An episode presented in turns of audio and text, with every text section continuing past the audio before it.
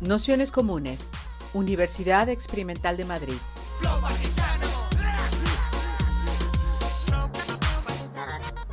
Toda la información en nuestro canal de Telegram Nociones Comunes o en nuestra web traficantes.net barra formación.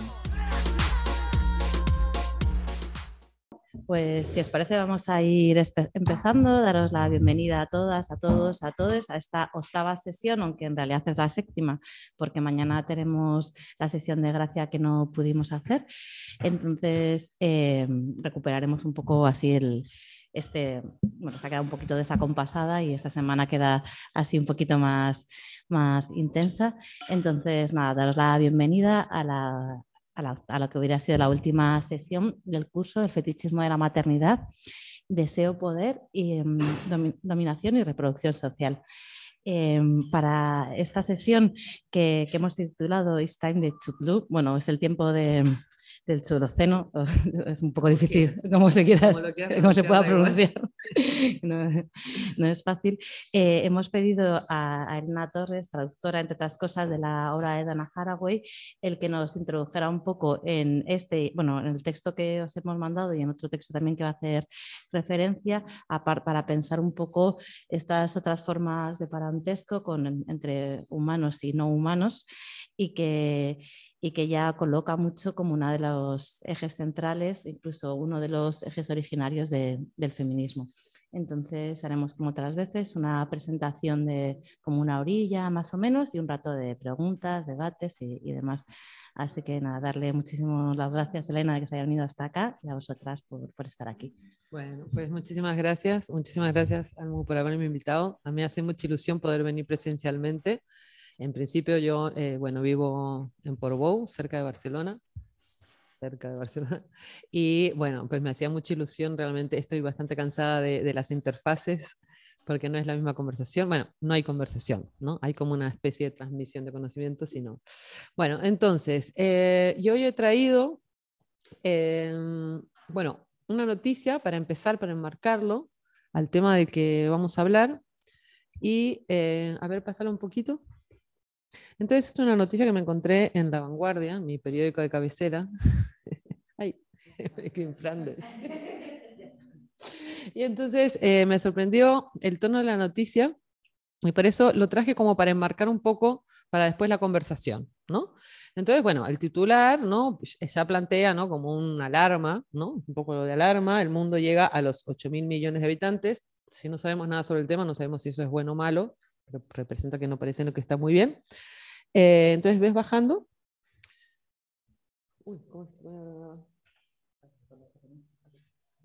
Porque lo que me interesó un poco es cómo estaba redactada la, noticia, ¿no? O sea, por un lado sí que plantea la cuestión de lo que podríamos llamar la superpoblación, es decir, la, eh, solamente habla de la gran cantidad de humanos que va a haber, hay una proyección, ¿no? Entonces aquí hay una serie de cosas que podemos, de intertextualidades, que son, bueno, cómo se cuenta la población humana, la cuestión del cuenteo, la cuestión de, eh, solo estamos hablando, siempre se habla, cuando se habla de hiperpoblación o tal, siempre se habla de humanos, no hablamos de otros seres que no son humanos, eh, ni tampoco de, eh, hablamos de, o sea, cuando se habla del impacto demográfico, no se habla de las necesidades de alimentación de esa población, ¿no? que crece, ni de la distribución de la riqueza, ni nada. Y luego, pero sí que había, perdóname que me meto en tu ordenador.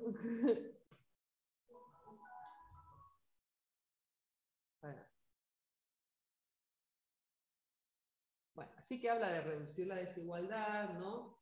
Tal y cual, pero luego hay un profesor, ¿dónde está? Bueno, aquí hay un demógrafo, ¿no? Sánchez Barricarte, que dice cómo eh, cada vez hay más gente que se une al club de las tasas de fecundidad bajas, ¿no?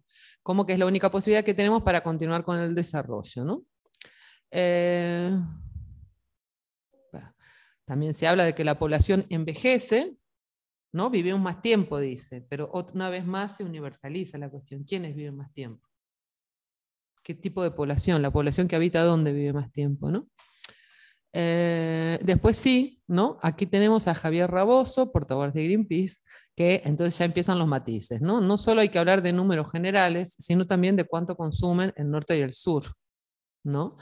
em, considera que al hablar de crecimiento poblacional y sostenibilidad hay que tener en cuenta el consumo de recursos per cápita que es infinitamente mayor en el norte que en el sur global. Y aquí empiezan los matices, y esto es lo que me interesó de la noticia. ¿no? Em, el incremento de poblaciones se distribuye en megaciudades, o sea que también está hablando de la distribución de esa población, ¿no? porque tenemos grandes, vastas zonas desérticas y eh, zonas como las megaciudades que están hiperpobladas. ¿no?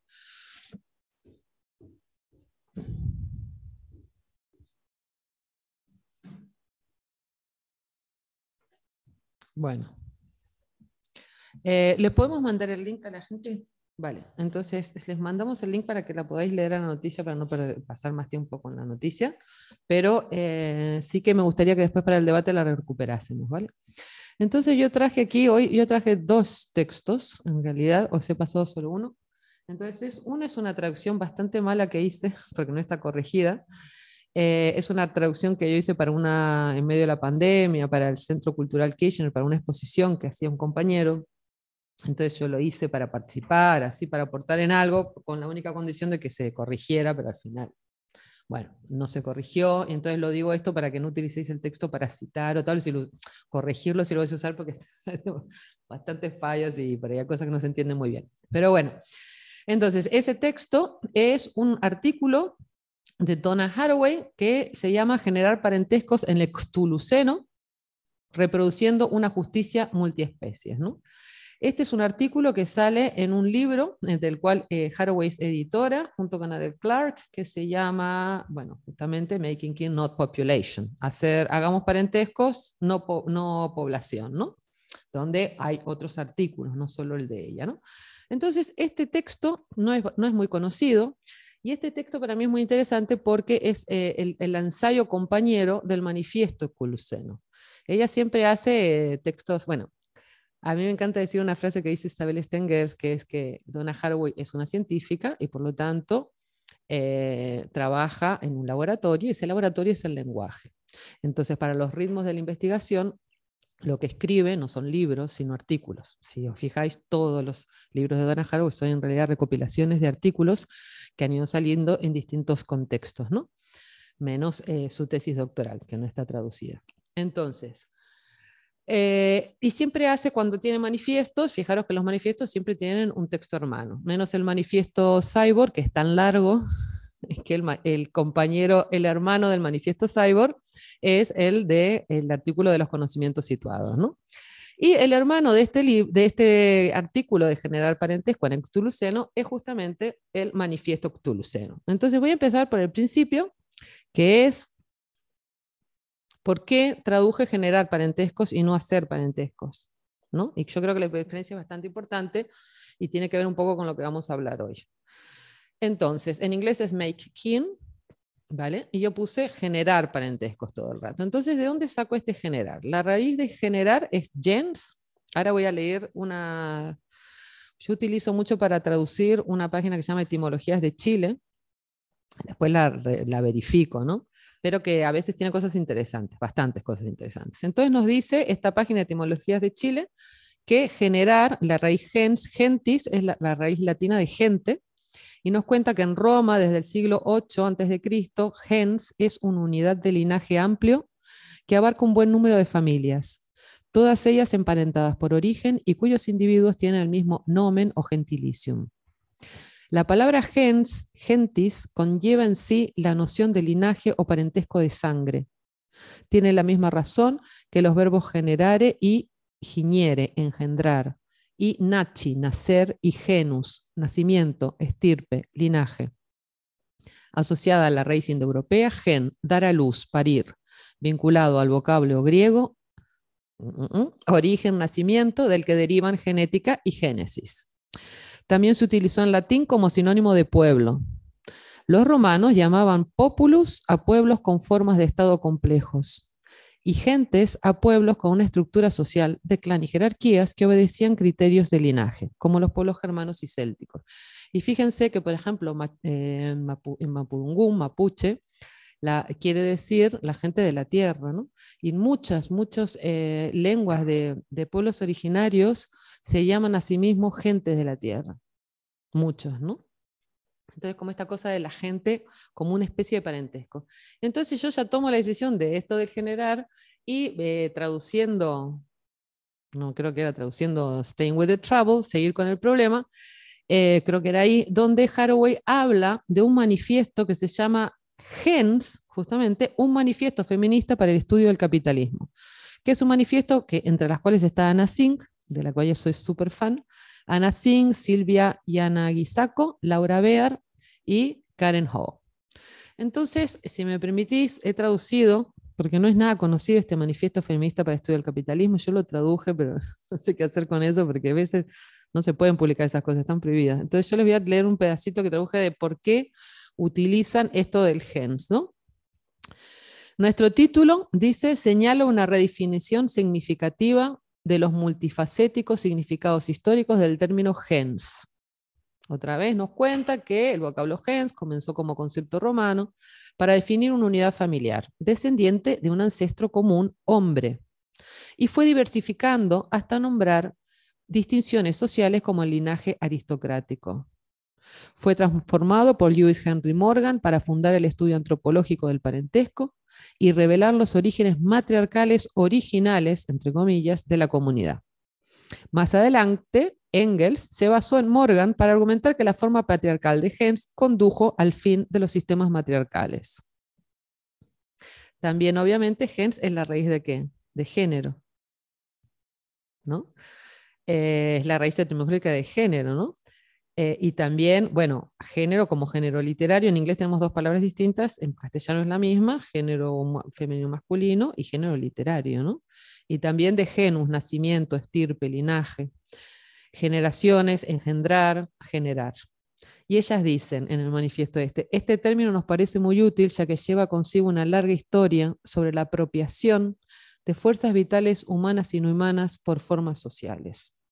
Finalmente, al adoptar este término, jugamos con la ironía de que una unidad patriarcal provea la raíz de la palabra género. Y entonces ese generar, además para mí es interesante porque tiene que ver, o sea, eh, nos aleja de la cuestión de la producción. El make en inglés está muy diferente del produce, pero sí que puede generar la idea de el hacer algo, ¿no? Que es para producir, ¿no? Que usamos la palabra make. En cambio, en, castellano teníamos la suerte de que eso no ocurre, ¿no? Entonces, siempre que pasa eso, hay que utilizarlo. ¿Por qué? Porque justamente la cuestión del general es lo contrario del producir. Bueno, o el producir dentro del capitalismo y la razón y el progreso, que significa un crecimiento ilimitado, ¿no? el afán de reproducirse ad infinitum. Vale, entonces eh, el texto se llama Generar parentescos en el Cthulhuceno, reproduciendo una justicia multiespecies. Y empieza así. Nunca ha sido más urgente generar parentescos a través de prácticas multisituadas, multiespecies, multimodales. Llamo estos tiempos, nuestros tiempos Cthulhuceno. Entonces, voy a detenerme un ratito en el Cthulhuceno este. Me río porque no sé ni cómo pronunciarlo ni yo. Eh, ¿Qué es el Cthulhuceno este? Ella hace toda una crítica en muchos artículos, la mayoría eh, recopilados en Seguir con el Problema, hace una crítica al nombre antropoceno por muchos motivos, hoy no nos vamos a centrar en esto, pero para enumerarlo rápidamente, antropoceno, ella dice eh, que el hombre quemador de fósiles no debería nombrar la época de la doble muerte. Entonces, al nombrar antropoceno, ella dice, estamos otra vez eh, reforzando el excepcionalismo humano, ¿no? Estamos reforzando el excepcionalismo humano y universalizando, como si todos los humanos del planeta hubieran provocado el caos organizado en el que estamos viviendo, ¿no? Entonces ella dice, eh, pone como icono del antropoceno el bosque en llamas y luego hace el chiste que, dice, quizás en vez del bosque en llamas deberíamos poner el Burning Man. El Burning Man es esa fiesta espantosa que los americanos, ¿no? donde queman un hombre gigantesco. Eh, bueno, y eh, entonces ella dice, quien hable de antropoceno tendría que hablar sí o sí de capitaloceno. Entonces ella propone un otro nombre para otra era. En realidad, Extuluceno no nombra lo mismo, no estamos cambiando el nombre, estamos hablando de cosas distintas. El antropoceno, ella dice además que las fechas están mal porque habla a partir de la Segunda Guerra Mundial cuando en realidad deberíamos remontarnos a la invasión europea en lo que el territorio llamado América, que es donde realmente empieza e, el proceso de generación del capitalismo ¿no? y de apropiación, expropiación, exterminio, etc. Entonces, esta, esta nueva esta época, la que ella llama Cthulhuceno, en realidad es como una apuesta de Haraway para intentar pensar justamente a través del parentesco. Hay una cosa fundamental en el pensamiento de Haraway, que casi todo eh, se inspira allí, que es en el pensamiento de Margulis la idea de, la simbiosis. ¿no? La bióloga Lynn Margulis, a mediados, casi ya finales del siglo XX, ella dice que, eh, ella dice que em, la evolución, bueno, mientras que las teorías, sobre todo neodarwinistas, no darwinistas, porque Margulis era una gran admiradora de Darwin, entonces dice que el neodarwinismo eh, eh, lo que ha hecho es, eh, bueno, todo este discurso que tenemos que nos enseñan en el cole, ¿no? De el triunfo del más fuerte, ¿no? De que la evolución se rige justamente por los que son más aptos. Más aptos había dicho Darwin. Los neodarwinistas ya no dicen los más aptos, sino que ya lo transforman los más fuertes. Entonces aquí ya tenemos la metáfora de la guerra que todo lo ocupa, ¿no? Y la idea de que la vida se genera a través de la guerra, ¿no? ¿Y quién va? ¿Y quién va? Entonces, claro, además de la justificación de, tener que matar para vivir. Eso es todo lo que justifica esta teoría, ¿no? Y luego es quiénes son los más fuertes, ¿no? Bueno, esta historia ya la sabéis, no voy a extender en eso. Entonces ella, eh, Lynn Marwell es lo que dice que en realidad es la simbiosis, lo que el motor de la evolución, que no existe ningún ser vivo que no vive en simbiosis. Ningún ser puede vivir fuera de una relación simbiótica. ¿no? Entonces a ella le encanta poner el ejemplo de las vacas, que dicen que son como, es como un tanque de 40 kilos que tiene, que no podría, eh, no podría eh, ¿cómo se dice? Em, sintetizar, no, no se podría digerir todo lo que come si no fuera por todas las bacterias. Bueno, hoy lo sabemos con el ADN, ¿no? que sabemos que más de la mitad del ADN no es humano, ¿no? que estamos eh, no estamos colonizados por microbios, como a veces dice el lenguaje, ¿no? sino que somos con los microbios. No podríamos ser si no. Podríamos digerir lo que comemos. Eh, por ejemplo, las cosas crudas no las podríamos digerir. Entonces, eh, ¿qué pasa? Que cuando Margulis eh, planteaba todas estas teorías, no existía, bueno, la biotecnología no estaba tan avanzada, ¿no? Todas estas tecnologías como los microscopios electrónicos y tal no existían, y ahora ya se ha demostrado que esto es así, que eh, las relaciones simbióticas son la base de la vida. ¿A qué nos invita a pensar esto? Primero, a darnos cuenta que la vida se sostiene a través de la relacionalidad. Entonces ahí Haraway que nos dice que no hay ningún ser que exista, ella dice, nadie vive solo, todos vivimos con alguien, ¿no? Eh, nos está refiriendo a los humanos. Entonces, mantener, cultivar esa relacionalidad es la clave del sostenimiento de la vida. Y eso es el making king. ¿no? Yo creo, esta ya es mi interpretación, ahora luego si quieren ustedes le preguntan a Haraway, mi interpretación es que ella no nos está diciendo que tenemos que buscar, eh, inventarnos cosas raras, sino que tenemos que poner atención a la relacionalidad. Y cuando nos habla de making king, nos está diciendo generar parentescos raros. ¿A qué se refiere con los raros? Ella dice, no, no está rechazando la familia nuclear, diga, perdón, no está rechazando se me fue la olla. No está rechazando los lazos eh, sanguíneos, no está rechazando la familia de sangre. Está diciendo la familia de sangre y además los parentescos raros, ¿no? Luego vamos a hablar más concretamente del tema de hoy, de qué tipo de maternidad nos está hablando, ¿no? Entonces, este es el tiempo chuluceno, tiene otra temporalidad. No es la temporalidad del capitalismo, no es la temporalidad del antropoceno, ¿no? Eh, eh, bueno, la raíz de Cthulhu, ella toma distintas raíces, una la toma de los seres ctónicos griegos, ¿no? Que eran las entidades telúricas que vivían debajo de la tierra.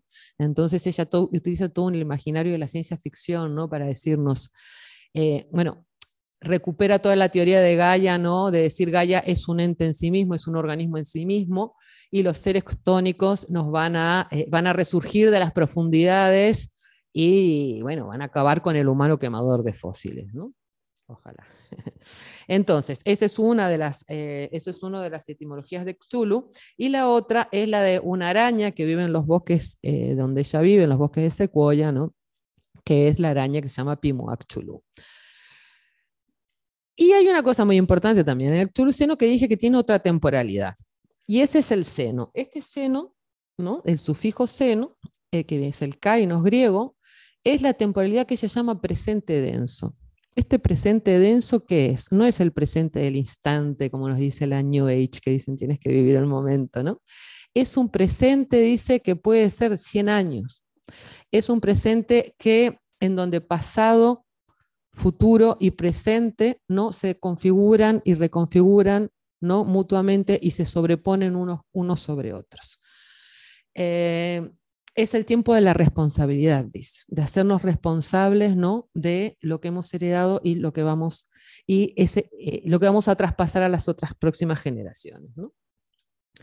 Bueno, eh, me he enrollado con esto, pero me parecía que era importante, y ahora vamos a lo del parentesco y tal. Em, luego todo esto que he explicado lo vais a ver en una forma metaforizada, mucho más amablemente en el, relato que voy a contar, que es el segundo libro que les quería comentar hoy, que es el de Mujer al borde eh, del tiempo.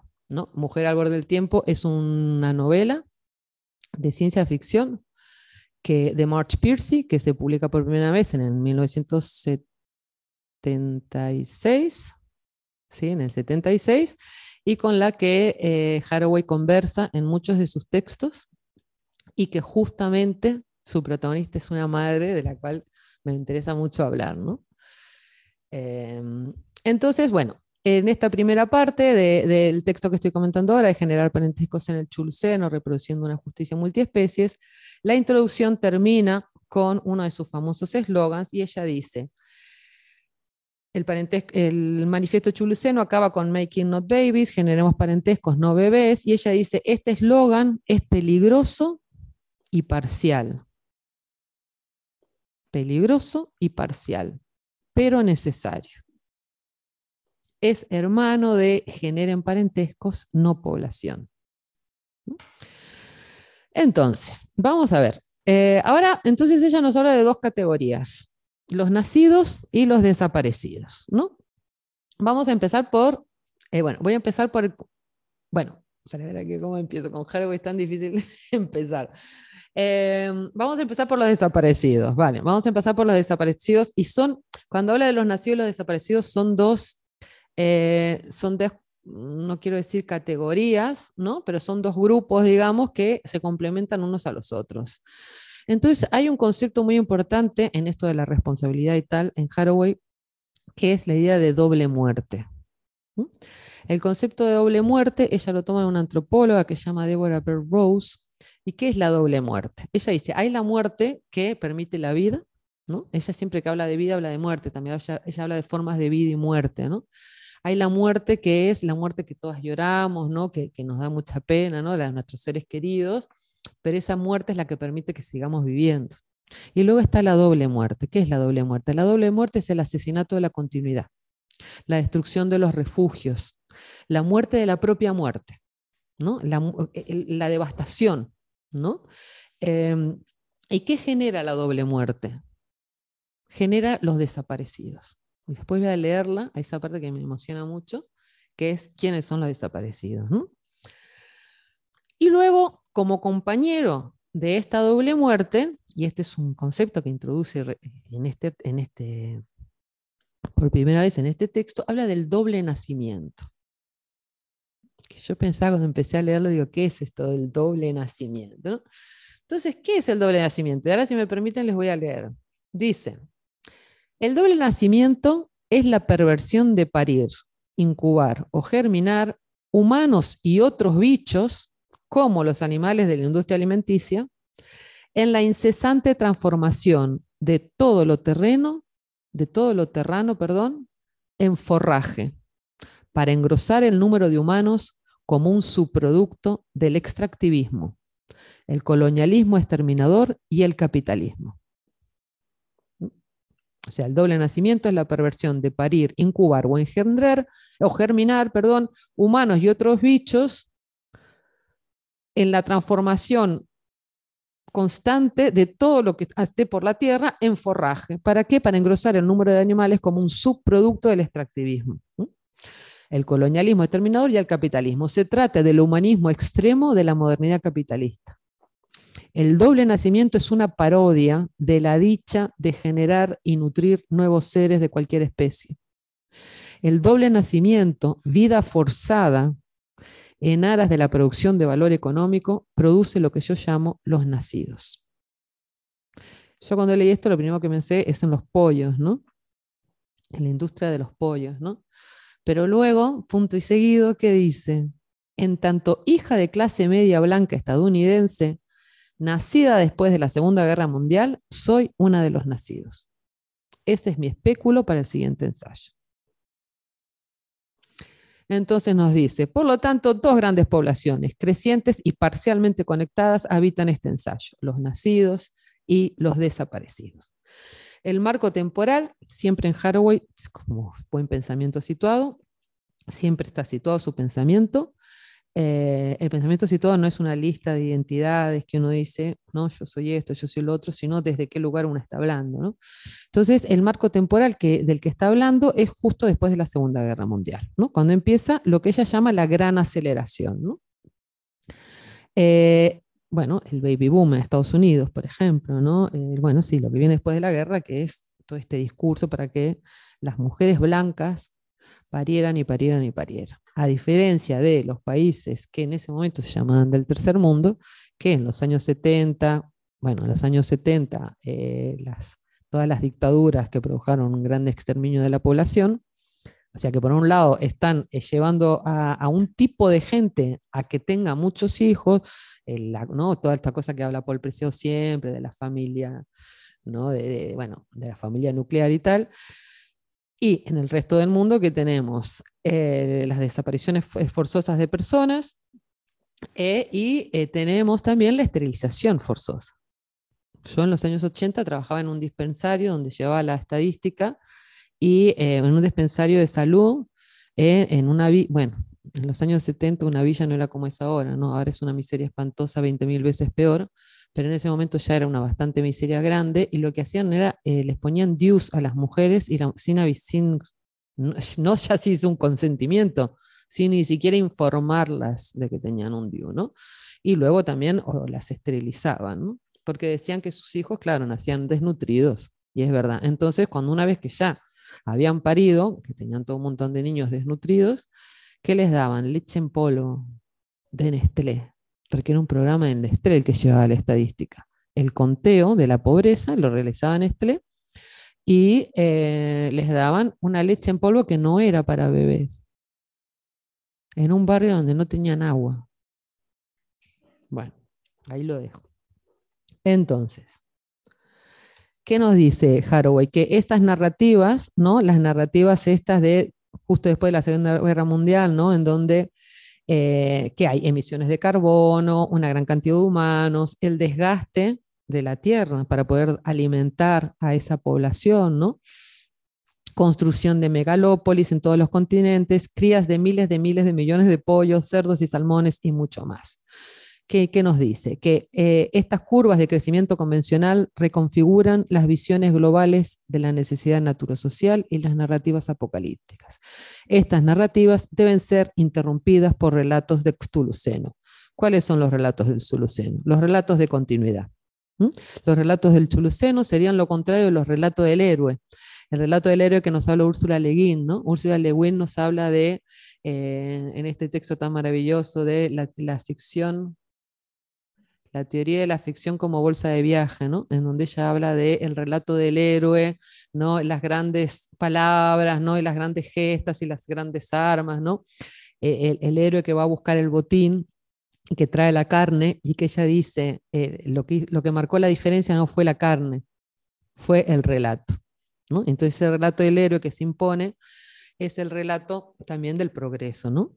tengo que, bueno, si, sois adictas a las series, lo habéis visto en millones de series, de eh, el hombre que tiene que, ¿no? en estos relatos que casi todos son de guerra, el hombre que tiene que matar para proteger a su familia. Yo siempre, a veces hago, me estáis grabando, no lo voy a decir. Bueno, luego sí, cuando después de grabarse lo digo. Bueno, lo digo. Yo cuando estoy mirando series a veces hago un juego ah, para mí misma que es, voy a esperar a ver en qué momento dicen, I did it to protect my family. es muy difícil que esa frase no salga. Bueno, entonces, ella que está hablando de vida forzada y muerte forzada en cifras sin precedentes. Esa es la gran aceleración, ¿no? Y a, mí me, gusta mucho esto, el, énfasis que pone Haraway en la cuestión de la producción alimenticia, que cuando está hablando del tema de la población no se pone suficiente énfasis en esto, ¿no? Y cómo la, eh, eh, la producción alimenticia es uno de los principales contribuyentes al cambio climático y a la crisis de la extinción. Con, con quienes, dice ella, con los humanos y inhumanos que más se benefician, recibiendo los mínimos impactos, como siempre. Em, vale, esto no lo voy a decir. Entonces, ella se pregunta, ¿de qué manera el modelo de crecimiento estadounidense se volvió globalizado y obligatorio? ¿Mm? Eh, bueno, hay todo este relato ¿no? de las cómo las familias nucleares blancas, dice, se aferraron a una seguridad imaginaria, mientras que las comunidades de color fueron puestas a disposición para su sacrificio. Luego habla, aquí esto que me encanta también, que habla de eh, poblaciones, de, eh, dice, familias reproductivas blancas de clase media, el sueño americano. I did it to protect my family. Poblaciones de color desechables en todas partes, la pesadilla americana, incluyendo la explosión demográfica. Bueno, voy a ir rápido porque... Y ella dice, voy a terminar con esto, dice, mi pregunta es sencilla, a ella siempre le gusta decir que lo que dice es sencillo. Mi pregunta es sencilla. ¿Cómo imaginar y practicar la generación de parentescos multiespecies y una justicia reproductiva multiespecie en épocas sostenidas de generación excesiva de humanos y animales industriales, en la que siguen intensificándose de manera sostenida el sistema de plantación de monocultivo, las vidas forzadas en todas las especies, las muertes excesivas, los genocidios, las extinciones y las desapariciones, cómo deshacer la doble muerte y el doble nacimiento en prácticas sostenidas generadoras de otros tipos de parentesco. Luego, en el mismo texto, empieza a hablar de los nacidos y habla de los humanos y sus animales. Entonces, aquí nos habla de los nacidos y también nos habla de los animales, eh, las mascotas. El gran negocio de las mascotas y la gran cantidad, bueno, ya dice para no decepcionarnos que va a hablar de los perros y eh, habla de la gran cantidad de perros que hay en todo el mundo, imagínense, y la, producción de alimento para estos perros y tal. Luego propone un juego que sí que se los voy a leer porque me gusta mucho, y ella dice que, dice, mm, Dice, no, sorprende que proponga solo medio, solo medio en broma, o sea que en broma y en serio, un enfoque de escala variable a la reducción global de la cantidad de humanos. Y propone lo siguiente. A cada persona viva en edad reproductiva se le adjudicaría una ficha. Cualquier persona de un sector o una región rica que se plantee traer un nuevo bebé humano al mundo debería recolectar, pongamos, unas 10 fichas reproductivas de otros posibles bioprogenitores quienes no podrían volver a participar en la generación de un nuevo bebé biológico. Sobra decir que esto no impide para nada la maternidad ni la generación de parentesco, más bien al contrario. La necesidad de generar parentescos innovadores en este tipo de sistema debería ser de primer orden. Cada bioprogenitor potencial de cualquier género de regiones o clases sociales menos avariciosas podría necesitar solo dos o tres créditos para participar en la generación de un nuevo bebé. Estas cifras aún deberían estar por debajo de los niveles de reemplazo poblacional. Las personas pertenecientes a grupos sometidos al genocidio necesitarían créditos para reemplazar y nutrir las generaciones perdidas. Nadie impone o fuerza esta escala variable. La idea y todo tipo de prácticas culturalmente específicas relacionadas con ella se difunden por infección, persuasión y la alegría de generar parentescos raros. Sin embargo, hay dos reglas que afloran en casi todas las formaciones de escalas variables en mi fabulación especulativa. Cualquier persona que intentara vender o comprar un crédito reproductivo estaría condenada a pasar 20 años lavando pañales sucios. Por desgracia, los sintéticos habrán dejado de utilizarse. Y más años en caso de reincidencia. Y cualquiera que regale su ficha reproductiva para ayudar a gestar un nuevo bebé debería comprometerse de por vida a actuar para hacer un mundo más amable con la infancia. Bueno, les dije que le iba a leer los desaparecidos, pero es un bajón. Pero bueno, se los voy a leer y voy a pasar la fabulación especulativa. Para que quede claro, porque hasta ahora he hablado de la doble nacimiento, para que quede más claro lo que es la doble muerte, ¿vale? Hace una lista y dice, hay, cuando habla de los desaparecidos, también habla siempre de humanos y otros bichos, ¿no? Eh, hay tantos individuos desaparecidos contabilizados con negligencia y tantos tipos de desaparecidos tan pobremente contabilizados y dice, migrantes ahogados, civiles iraquíes muertos, familias bombardeadas en Alepo, generaciones de jóvenes morenos, negros y nativos a lo largo de las Américas, dejando completamente de lado los esqueletos de esclavos africanos en el fondo del Océano Atlántico tras siglos de tráfico triangular. Los fetos y bebés de personas pobres en Brasil, personas trabajadoras sexuales de baja categoría, la descendencia de mujeres esterilizadas sin saberlo y contra su voluntad, trabajadores invisibilizados en las llamadas economías informales, personas transgénero y queer asesinadas, bebés deseados pero no concebidos de relaciones de parentesco no heteronormativas, los eternos no nacidos de las los jóvenes arrojados en vuelos de la muerte o enterrados en fosas comunes durante los golpes de Estado de la derecha en Latinoamérica, las generaciones perdidas de judíos muertos en el holocausto, las generaciones perdidas de desplazados y caídos en todas las guerras y la lista continúa. Estos bebés, niñas, niños y adultos desaparecidos son una cuestión de libertad y justicia reproductiva, sea donde sea que estén estos inquietantes fantasmas. Inquietantes fantasmas es una espantosa traducción para haunting ghost, que son los fantasmas que nos acechan de manera persistente. Esos son los haunting ghosts. ¿Y ella por qué está hablando de ella? Porque ellos dicen que, junto con otros autores, que tenemos que aprender a llorar a nuestros muertos. Y que si no, y nuestros muertos no son solo nuestros muertos en la familia, son todos estos. Y que si no sabemos y si no lloramos con los muertos, no podremos pensar. Si no pensamos con los muertos, dice, no podemos pensar. ¿Qué pasa? Que no tenemos rituales. Estamos hablando siempre de Occidente, que es a quien Haraway le está hablando, porque ¿quiénes leíamos a Haraway? ¿no? Entonces, ¿qué pasa? Que hemos perdido nuestra espiritualidad y no tenemos rituales. Entonces nos habla de los rituales de los animales. Entonces recoge un libro hermosísimo que se llama Fate Ways y que, por ejemplo, nos habla del duelo de los cuervos. El libro es hermoso, es re triste también, pero bueno, eh, podéis mirar en el YouTube, eh, busquen duelos, eh, sí, el duelo de los cuervos, por ejemplo, cómo los cuervos lloran. Bueno, los elefantes ya lo sabemos porque ha muchos, pero ya a mí los cuervos realmente que me impresionó. Em, y otra cosa, y con esto termino esta partecita, dice, entre los no humanos, los desaparecidos también están violentamente ausentes y reclaman al acecho. La sexta extinción masiva no es una metáfora, sino el despliegue de un desastre. Ya no puede detenerse. Quizás pueda llegar a mitigarse, pero aún así las especies extintas no volverán. Dan igual las eirosidades de la desextinción. Bueno, y ahora me voy a pasar a otro, a una cita que les voy a leer de otro texto que es de seguir con el problema, que es donde ella define qué es para ella libertad reproductiva. ¿Y por qué las feministas tenemos que hablar de esto?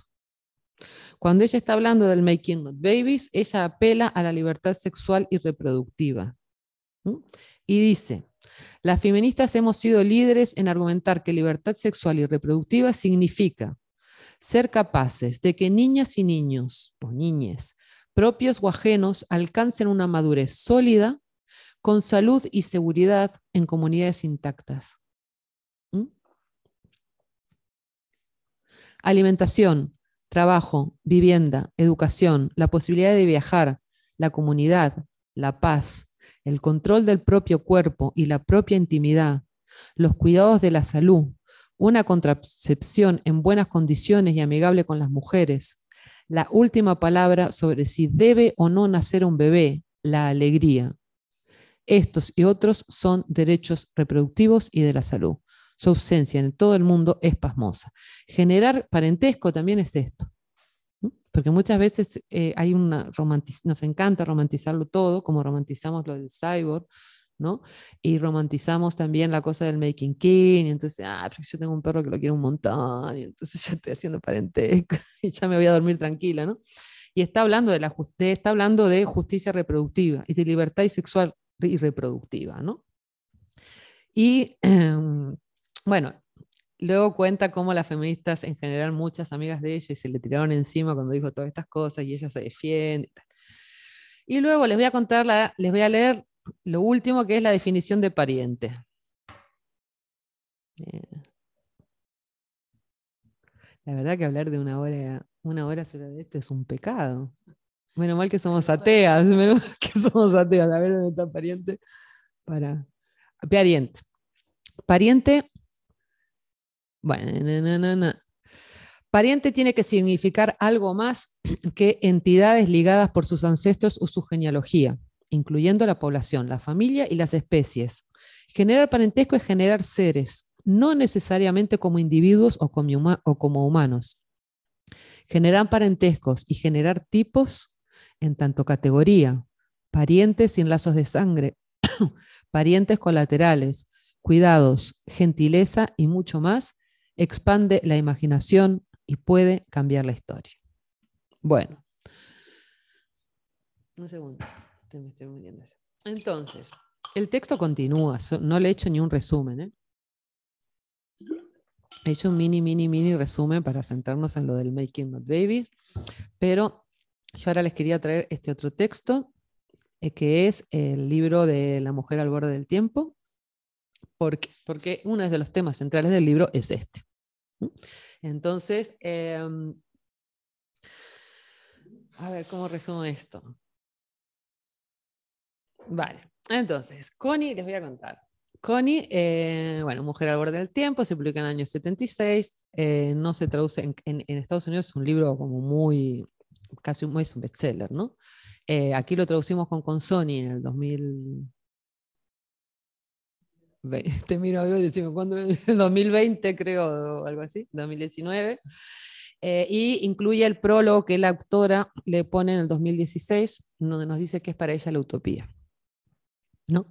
Entonces ella dice que la utopía nace del dolor, de la pena, de la carencia, de lo que no tenemos. Y a mí me encanta esto porque me recuerda una historia que contaba Walter Benjamin sobre la economía del deseo y tal. Bueno, empezamos con Walter Benjamin. Entonces, ¿qué le pasa a Consuelo Ramos? Consuelo Ramos es una mujer chicana, eh, pobre, que está considerada como loca, eh, ella tiene su única familia que más o menos la quiere, es su sobrina, que es eh, trabajadora sexual, está explotada por un chulo que la maltrata. Y Connie ha vivido una vida bastante espantosa. Bueno, es una migrante del Paso, vive en el Bronx, en el Harlem hispano, y su familia tiene un hermano que se hace llamar Luis, o sea, ya se ha cambiado el nombre y es el que sigue el sueño americano y ella está dentro de lo que serían los desaparecidos, aunque está viva, pero es como si no lo estuviera. Entonces ella, en un momento, bueno, tiene distintas relaciones con distintos hombres, todas son espantosas, hasta que realmente se enamora de un hombre que es negro, que es, un, que ciego, y ellos van haciendo, robando por ahí y tal, al final el hombre acaba preso y al final se muere, ¿no? Esta es parte, en la primera parte, ¿no? Un spoiler terrible de la novela. el primer empieza así, ¿eh? no me maten. Entonces, eh, le, bueno, entonces claro, se muere este hombre y ella, por supuesto, como está deprimida. ¿Y qué hace con los pobres cuando estamos deprimidos? Pues le da al beber. Y bebe y bebe y deja a la niña por ahí medio en la casa, sí, entonces se la llevan los servicios sociales. Se la llevan los servicios sociales y ella enloquece de dolor. Entonces, ¿qué hacen? La meten en un hospital psiquiátrico y la descalaron loca, ¿no? Y así está Connie, empezamos la novela con, con esta, esta Connie. Entonces ustedes dirán, ¿cuál es la utopía? La utopía es que Connie puede viajar al futuro, pero no viaja sola, la vienen a buscar. La vienen a buscar porque el futuro, eh, hay un futuro que es una utopía maravillosa en la que seguramente que todas las personas que estamos aquí querríamos vivir, porque si no, no hubieran venido a esta charla, que es un, bueno, es un lugar en donde el género no existe, no existen las diferencias de raza ni de clase, entonces puedes encontrarte un judío negro. Eh, bueno, y lo que nos interesa para el tema de hoy con el tema de la maternidad es que la maternidad se ha transformado en comadres. Todos, eh, o sea, nadie pare. Los bebés, este sí que es un spoiler, pero no importa porque Haraway habla de eso todo el rato, ¿vale? Eh, los bebés nacen en incubadora. ¿Cuándo nace un bebé? En la comunidad, cuando se muere alguien, hacen una fiesta lloran a sus muertos realmente, hace una fiesta larguísima, dos, tres días, no sé qué, y entonces si hay en la comunidad gente que quiera eh, maternar, van y sacan un bebé de la incubadora y entonces viene esta nueva criatura. Entonces, las personas que van a comadrar a esta nueva criatura son tres. Esas tres personas no tienen eh, vínculos sexoafectivos entre sí por lo general. Pueden hacer lo que quieran, porque para eso es una utopía pero por lo general no lo hacen porque para no generar eh, lo que todas las personas separadas sabemos, la cantidad de conflictos que se generan en los hijos y hijas e hijes.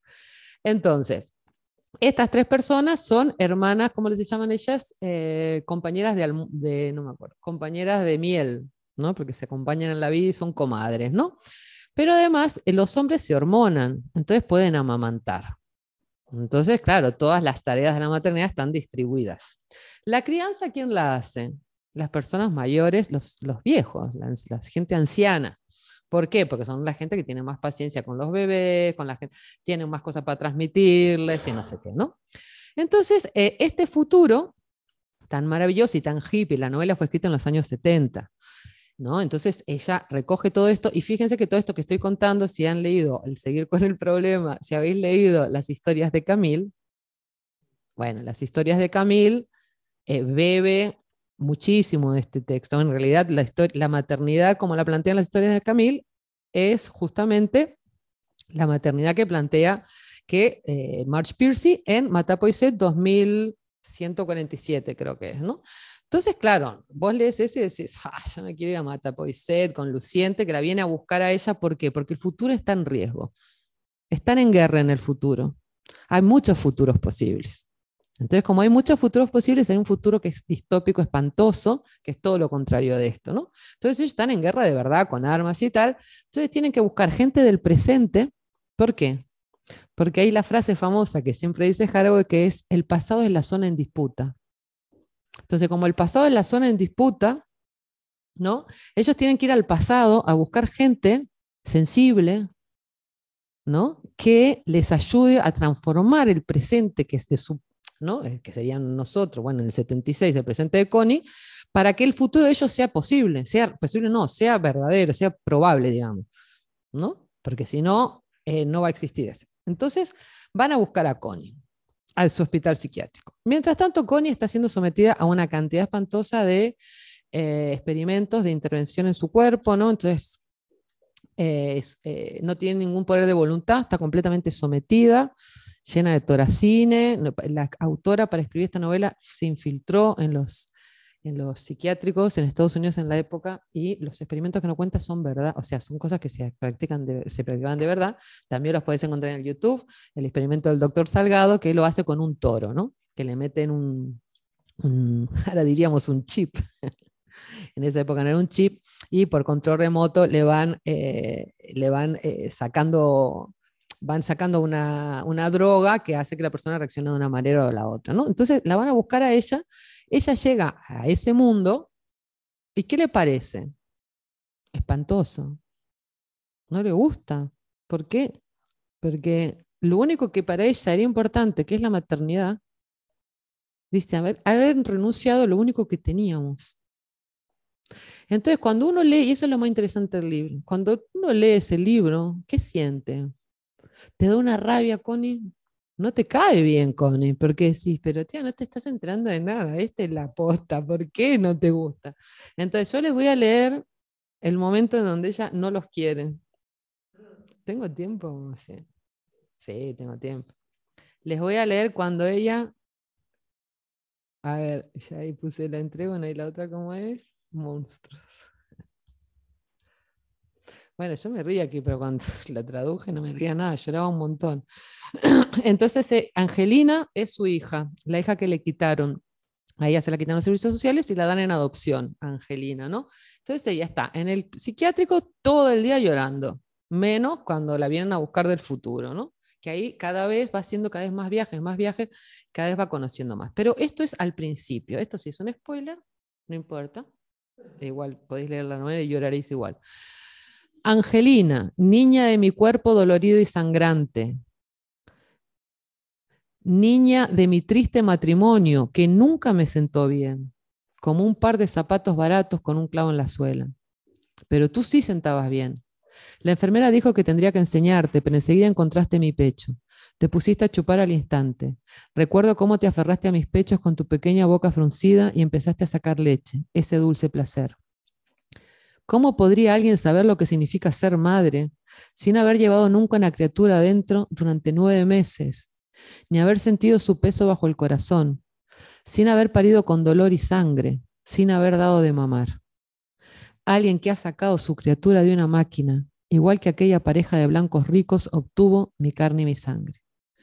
Ya hecha y preparada, una niña enlatada, solo poniendo dinero. ¿Qué podían saber esos de la maternidad? Estaba sentada contra la pared de la galería, con las lágrimas cayéndole en regueros por las mejillas. ¿Acaso la pena había roto la alucinación? Le daba igual. Los odiaba. Esos insípidos monstruos del futuro, nacidos en botellas, nacidos sin dolor, multicolores, como una camada de cachorros, sin los estigmas de la raza y el sexo. Bueno, entonces la novela va avanzando, va avanzando, va avanzando, ¿Y qué pasa? Que en cada vez que Connie eh, viaja hacia el futuro, vuelve con más herramientas. ¿Y qué le permiten esas herramientas? Reescribir su propio pasado. El pasado de Connie también es una zona en disputa. Entonces ella, todo este mandato de la maternidad que tenía, ¿no? Y todo este, ¿no? Ella siempre cumplió el rol que se le había asignado, que era ser una mujer, como una mujer pobre, ¿no?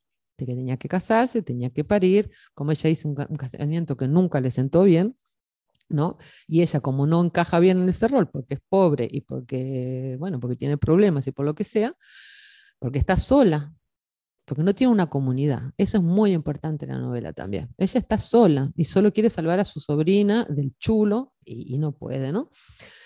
Em, entonces, de tanto viajar hacia el futuro, ella se va transformando.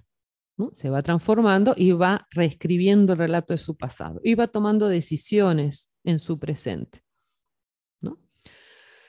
Y ahora sí, otro super spoiler, que es cuando ella, eh, después de que viajar mucho al futuro, que se siente mucho mejor, y dice, de repente aprobó con toda su alma que Angelina estuviera en Matapoiset, escondida para siempre, 150 años en el futuro, aunque no pudiera verla nunca más.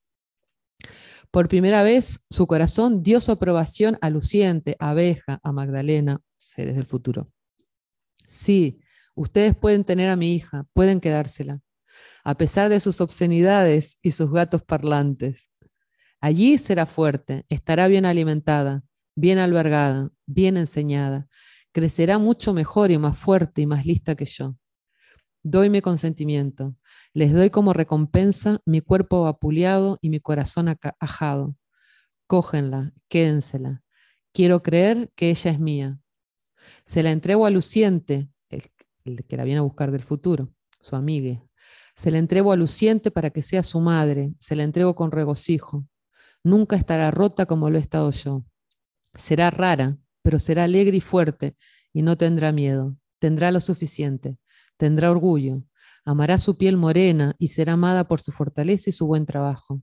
Caminará con fortaleza como un hombre, nunca venderá su cuerpo, amamantará a sus, bebés como una mujer y vivirá rodeada de amor como un jardín, como esa casa infantil de mil colores. Gente del arco iris, con su extremo fijado a la tierra, se la entrego. No me digan que todo esto que está diciendo aquí March Pierce en el 76 no es eh, hermano de la definición de libertad y justicia reproductiva que les leí antes de Haraway. ¿no?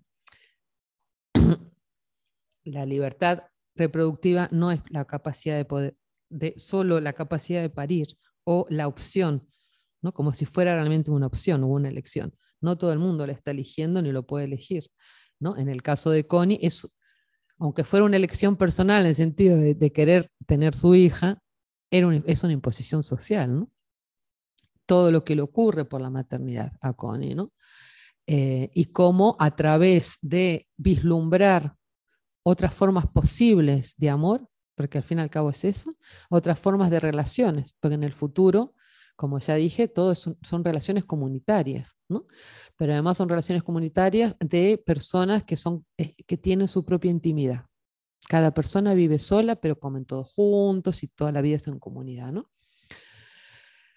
Traje este texto porque, como ya dije, eh, Haraway siempre la está citando, siempre, como dice ella, teje figuras de cuerdas con, con el texto de March Piercy en muchas, o sea, tiene muchas capas la novela, ¿no? Pero bueno, yo me he centrado solamente en esto de la maternidad. Vale, entonces ahora para terminar, bueno, ya lo de historias de Camille ya lo dije, ¿no? Como las historias de Camille eh, beben mucho de, eh, Connie y sus viajes al futuro y al pasado. Y quería terminar la intervención con un póster que la otra vez publicó Donna Haraway de una charla que me gustó mucho.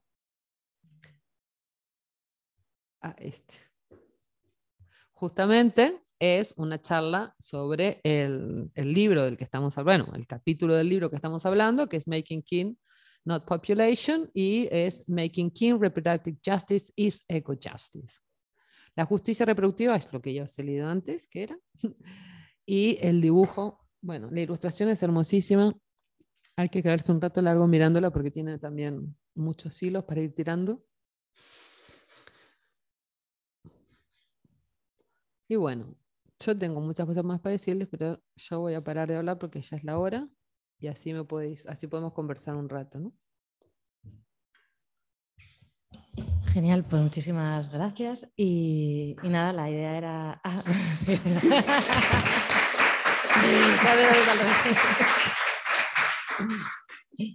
y nada, la, idea era dedicar un ratito a conversar, si tenéis preguntas aquí en casa.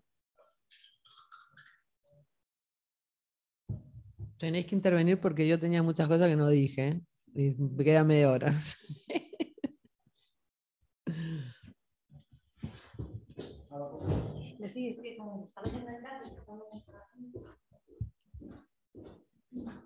Pues yo hablo, hablo desde la... ¿Se me oye? Ah, es para grabar. Ah, vale. Ah, es para grabar, ok, claro. Eh, no, pues mi pregunta es, desde tu extenso conocimiento por, por haberla trabajado tanto, si no tiende a idealizar excesivamente la comunidad. O sea, y no, no, es un juicio de valor, es una pregunta de verdad, porque mm. creo que hay veces que ¿no? Que, se pone como la palabra comunidad como si aquello fuera sencillo, fácil de conseguir y entonces, mm, mm. pero eso, lo hablo de la ignorancia. No, no, está muy bien la pregunta porque es importante. Eh, claro, te voy a contestar dos cosas. Una, bueno, tres. Una, eh, la cuestión de la simbiosis que es fundamental. Cuando estamos hablando de comunidad, estamos hablando de eso que ella dice, nadie vive solo. Aunque vivas solo en tu casa, nadie vive solo es porque eh, es imposible. Entonces, cuando estamos hablando de comunidad, no estamos hablando de esta cosa hippie, de cómo está en comunidad, estamos juntos, juntos, está bien. ¿Por qué? Porque esta idea de simbiosis, y eso dice Margulis muchas veces, y también lo dice Haraway muchas veces, estas relaciones de condependencia no quiere, ser, no quiere decir que sean beneficiosas para todas las partes. ¿Qué significa una comunidad? Negociación constante, negociación permanente. ¿Qué significa eh, comunidad o colectividad o, ella nunca, en realidad no habla tanto de comunidad, sino de parentesco. Siempre está hablando de parentesco, en realidad, el concepto que más utiliza. Esta cuestión del parentesco, eh, que tiene que ver con lazos que no son necesariamente, pero que no niegan, pero que no son necesariamente los lazos de la familia biológica tal y como concebimos, ¿no? Pero que no los niega. Y tampoco eh, cuando está hablando de esto, de, los seres, por ejemplo, que viven y comparten en un hábitat, hay seres que se comen a otros y se mueren. Pero el enfoque en qué está puesto, no está puesto en la individualidad, sino en el hábitat. Eso, eh, cuando hay un equilibrio en los ecosistemas, evidentemente, eh, el parasitismo, por ejemplo, que se puede dar entre dos, no, sé si dos especies, pero dos organismos diferentes, eh, puede ser que un, no sé, un hongo mate un árbol, ¿no? Cuando hay unas relaciones equilibradas, eso es parte de la regeneración y la continuidad. En la vida hay muerte, en la regeneración hay muerte. es más, para que pueda haber regeneración tiene que haber muerte. Por ejemplo, el tema de los incendios. Los incendios no son siempre malos porque destruyen todo. Los incendios no destrozan. ¿no? O sea, depende quién ha hecho el incendio, eh, en qué lugar y la magnitud del incendio, el incendio implica unas cosas y implica las otras. Entonces, por ejemplo, te dije que te iba a contestar tres cosas. Uno, el tema de la comunidad. Las relaciones no son todas beneficiosas para todas las partes, pero lo que sí implica es el tema de la relacionalidad. Lo que nos está diciendo Haraway es que los individuos no existen. Biológicamente, el concepto de individuo es una fantasía, en realidad. Nunca, por eso ya cuando dice nunca fuimos individuos, es que biológicamente eh, es una realidad biológica que no somos individuos. No, no quiere decir que es bonito la comunidad, quiere decir que eso es lo que hay. Entonces, lo que quiere decir, además, a nivel político, es, bueno, si eso es lo que hay, ¿cómo nos relacionamos? Y por eso el enfoque está puesto en la relacionalidad. Si los seres no preexisten a las relaciones, sino que se generan en la relación, ¿A qué tienes que prestar atención? A la relación. Y ahí está la clave. Aquí está la clave de una vida saludable y la clave de la política también. ¿no? Lo, que lo que hemos entendido, el pensamiento occidental, ¿no? los grandes mitos del pensamiento occidental es justamente las, bueno, la división binaria ¿no? entre sujeto y objeto, que a partir de ahí, sujeto-objeto, realidad-ficción, eh, cuerpo-mente, hombre-mujer, etcétera, etcétera. Y la cuestión de que existen individuos aislados, ¿no? ¿Por qué? Porque se concebía el individuo como humano, ¿no? Cuando se hablaba de la vida, no se pensaba todo como en un conjunto, ¿no? Entonces, esas verdades que en su momento pudieron, pudieron llegar a ser útiles para explicar o generar unas realidades y no otras, hoy ya no nos sirven para explicar lo que está pasando. Otra cosa muy importante, ¿por qué es tan importante el tema de la comunidad, de lo colectivo, del parentesco, digamos? Porque aquí ya traigo una especie de mantra que ella siempre dice que es, importa qué ideas usamos para pensar otras ideas, importa qué mundos generan mundos. ¿Por qué importa? Porque la teoría no explica el mundo solamente, lo genera al explicarlo. Entonces, depende qué ideas utilicemos, vamos a generar unos mundos y no otros. Esta idea de los humanos como que están en la cúspide de la creación, que pueden vivir en soledad, llevado al mundo del arte, por ejemplo, ¿qué significa? ¿No? Que yo soy una artista, creadora, y me ilumino y pienso y se me ocurrió una idea, ¿no? Nadie piensa así. Los por eso cuando ella habla de stream figures, ¿no? Y el pensamiento como un tejer figuras de cuerdas, no es que lo esté diciendo solo por hacer bonito. Lo que está haciendo es honestamente decir, esta idea la saqué de esta, esta otra la saqué de aquella. Y además de hacer eso, da un paso más y es, vamos a ponernos estos a conversar. Vamos a ponernos a conversar, es, a conversar es, ella se lee el libro de March Piercy que es, ah, voy a hacer una fabulación especulativa a partir de este libro. ¿No? ¿Y qué hace March Piercy? Lee el manifiesto Cyber y escribe una novela que se llama He Sheet. Eso es hacer figuras de cuerdas. Entonces, eh, la idealización de la comunidad la tenemos, eh, la tenemos nosotras cuando estamos pensando la comunidad como lo opuesto al individuo. El individuo es lo chungo, ¿no? Si eres un individualista, ¡ah, qué insulto! ah, este es súper bueno porque sabe vivir, me voy a vivir en comunidad, dice la gente. Ah,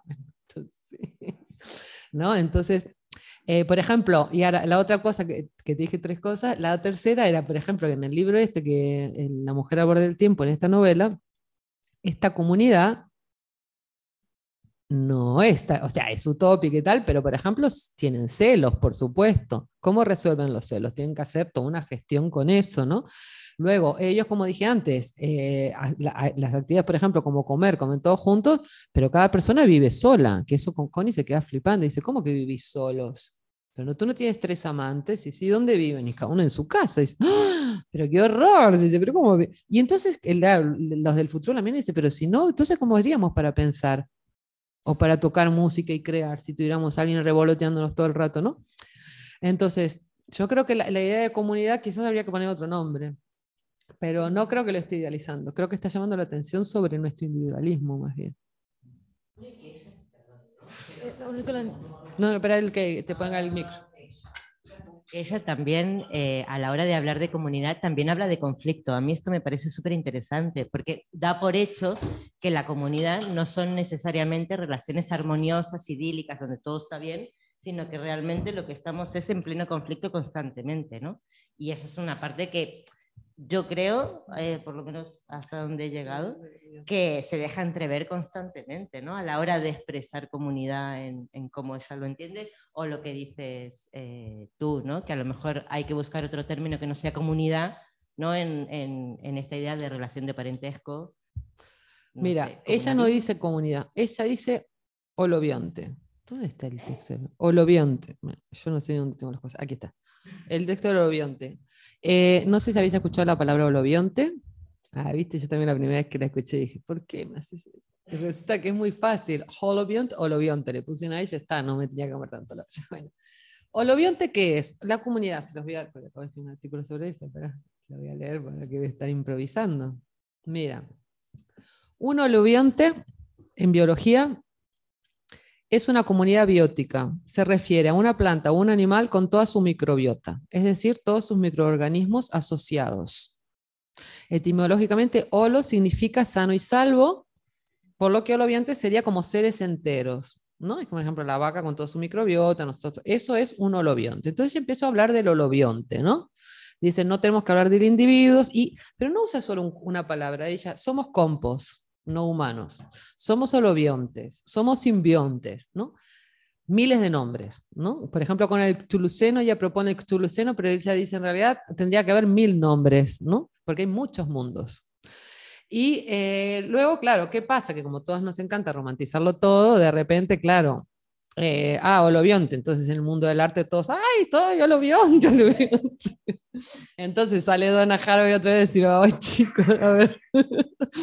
Hay la película esta hay una película de Dominique Koch, Dominique Koch, eh, Dominique es belga, acaba con Q, E, K, Koch es K-O-C-H. Hay una película que se llama Holobiont Society la Sociedad Olobionte. Y entonces es una película maravillosa. Estaba, yo la vi en la posición de ciencia ficción que se hizo en Barcelona en el CCCB. Y entonces en esta película eh, eh, salen Mauricio Lazzarato, Donna Haraway.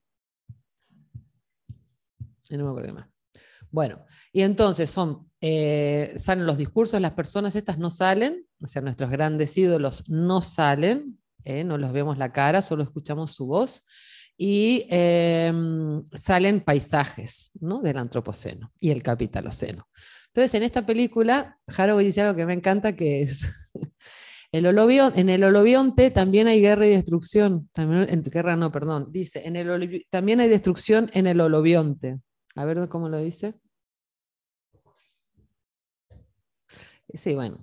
En el, eh, no, espera. Sí, la hegemonía y la explotación también existen en el holobionte. No hay pureza en el holobionte, como no la había en el cyborg, ¿no? Pero la revitalización, la regeneración, la reanimación de la resistencia en el holobioma es muy poderosa. Todos estos res no son casual. Ella usa a propósito esto, regeneración, revitalización, reanimación, esta idea de la continuidad. Justamente lo contrario al relato del héroe es en los relatos de continuidad. Por eso le encanta el prefijo re. Y entonces dice otra cosa que me encanta, que es cambiar un concepto por otro, no cambia nada. Como una vez dijo, no nos salvó el Che, no nos va a venir a salvar el cyborg, ¿no? Pues lo mismo, no nos salvó el cyborg, no nos va a salvar el avionte, nadie va a venir a salvar, la comunidad tampoco, ¿no?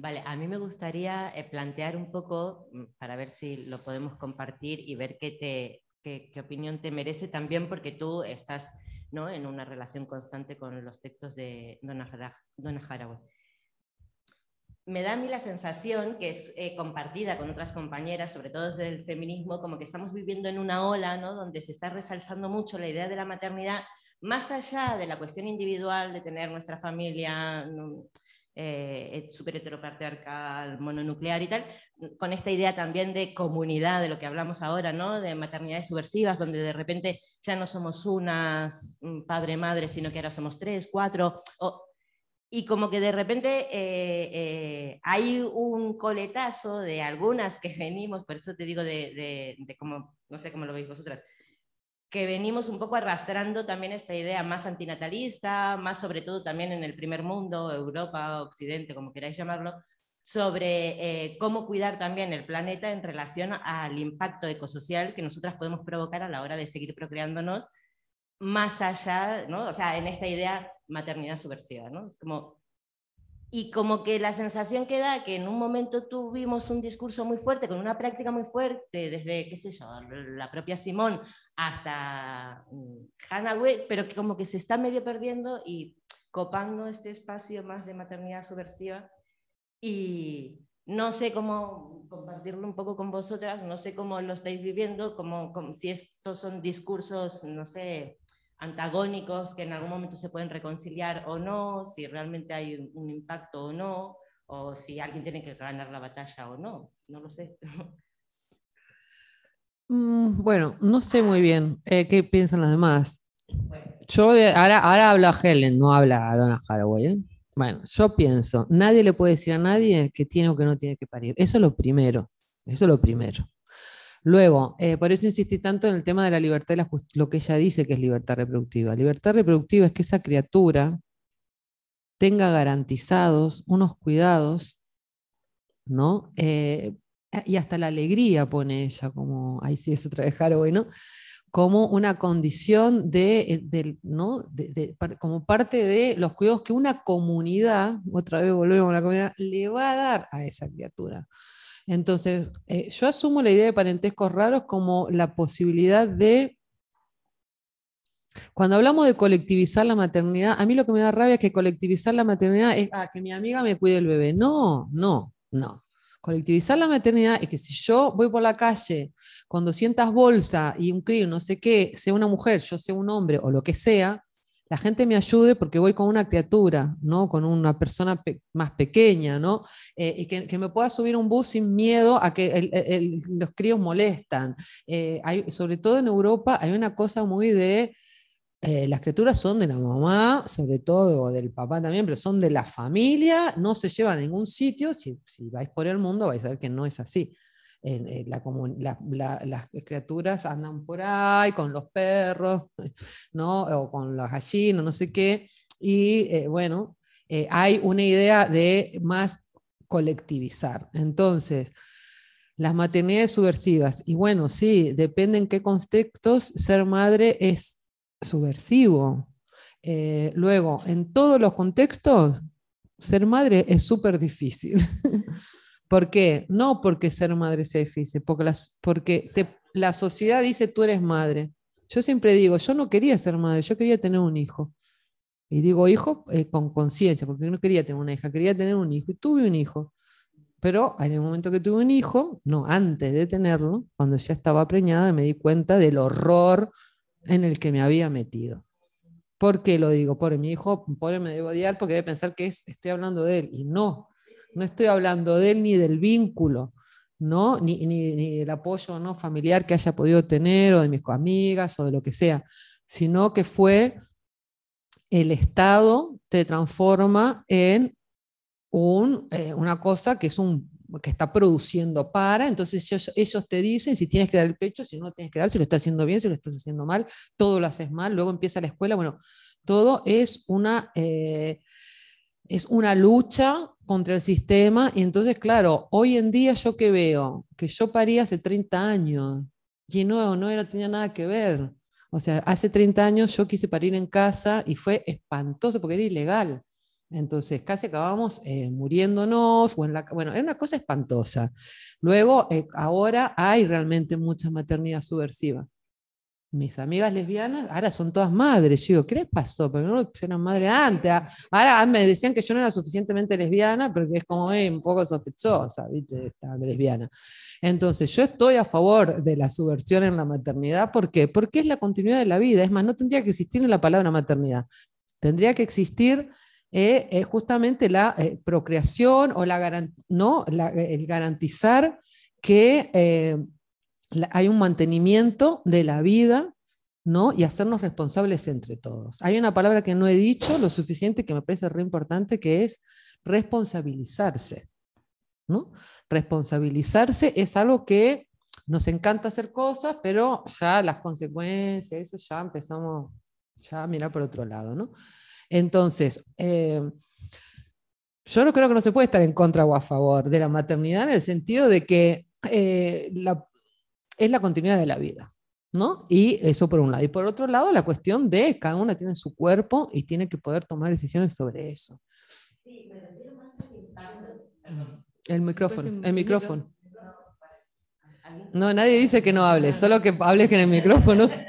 Porque si no, no tomamos un vino.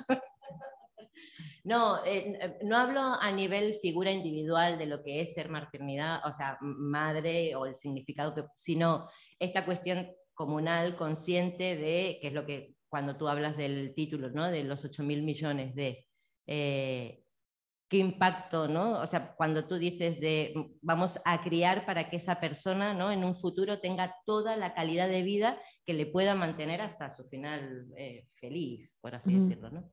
O sea, vale, pero ¿cuántos niños hay ¿no? que, que, generan un impacto ecosocial, ¿no? que no es lo mismo nacer en Europa que nacer en, no sé, en Chiapas? ¿no? Es como que el impacto es distinto, que no es lo mismo además una mujer europea a la que se le ha promovido, que es lo que decías tú, ¿no? se, se ha promovido después de la Segunda Guerra Mundial a la mujer blanca europea que se procree porque hay que generar ¿no? esa raza blanca superior tal, a la, eh, la esterilización de las mujeres, sobre todo en Latinoamérica, bueno, casos como Perú, ta, ta, ta, que es como, bueno, pues, obviamente esa justicia reproductiva, ¿no? Es como hay esa balanza a nivel más de, de, mundos, de clase, ¿no? Más de imperio y de, y de, raza, de racismo, básicamente.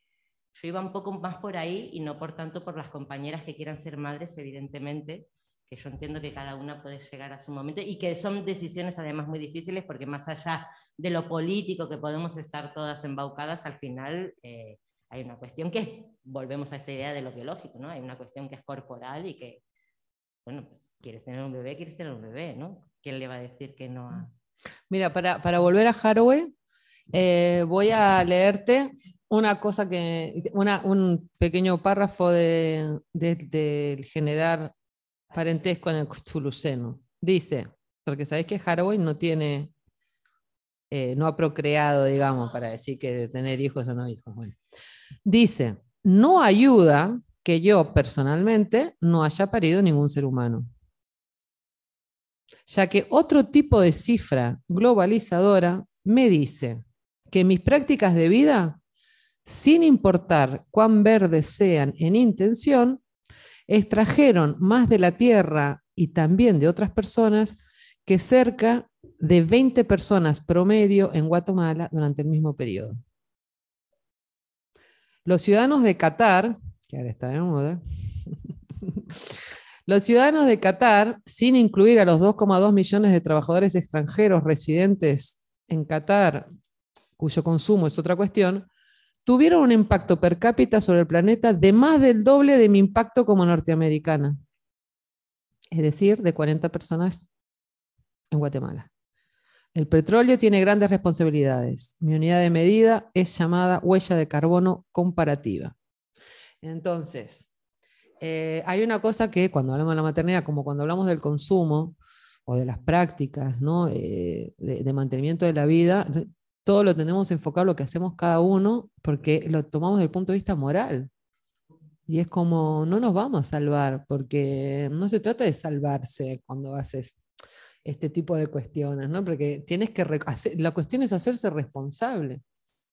Y en el hacernos responsables, si yo sé que mi huella de carbono es 20 veces más que un habitante de tal, pues igual tendría que solidarizarme, que es una palabra espantosa, o colectivizar o eh, buscar formas de distribución de la riqueza, eh, no sé, ahí ya un poco más cada uno, ¿no? Pero bueno, no sé.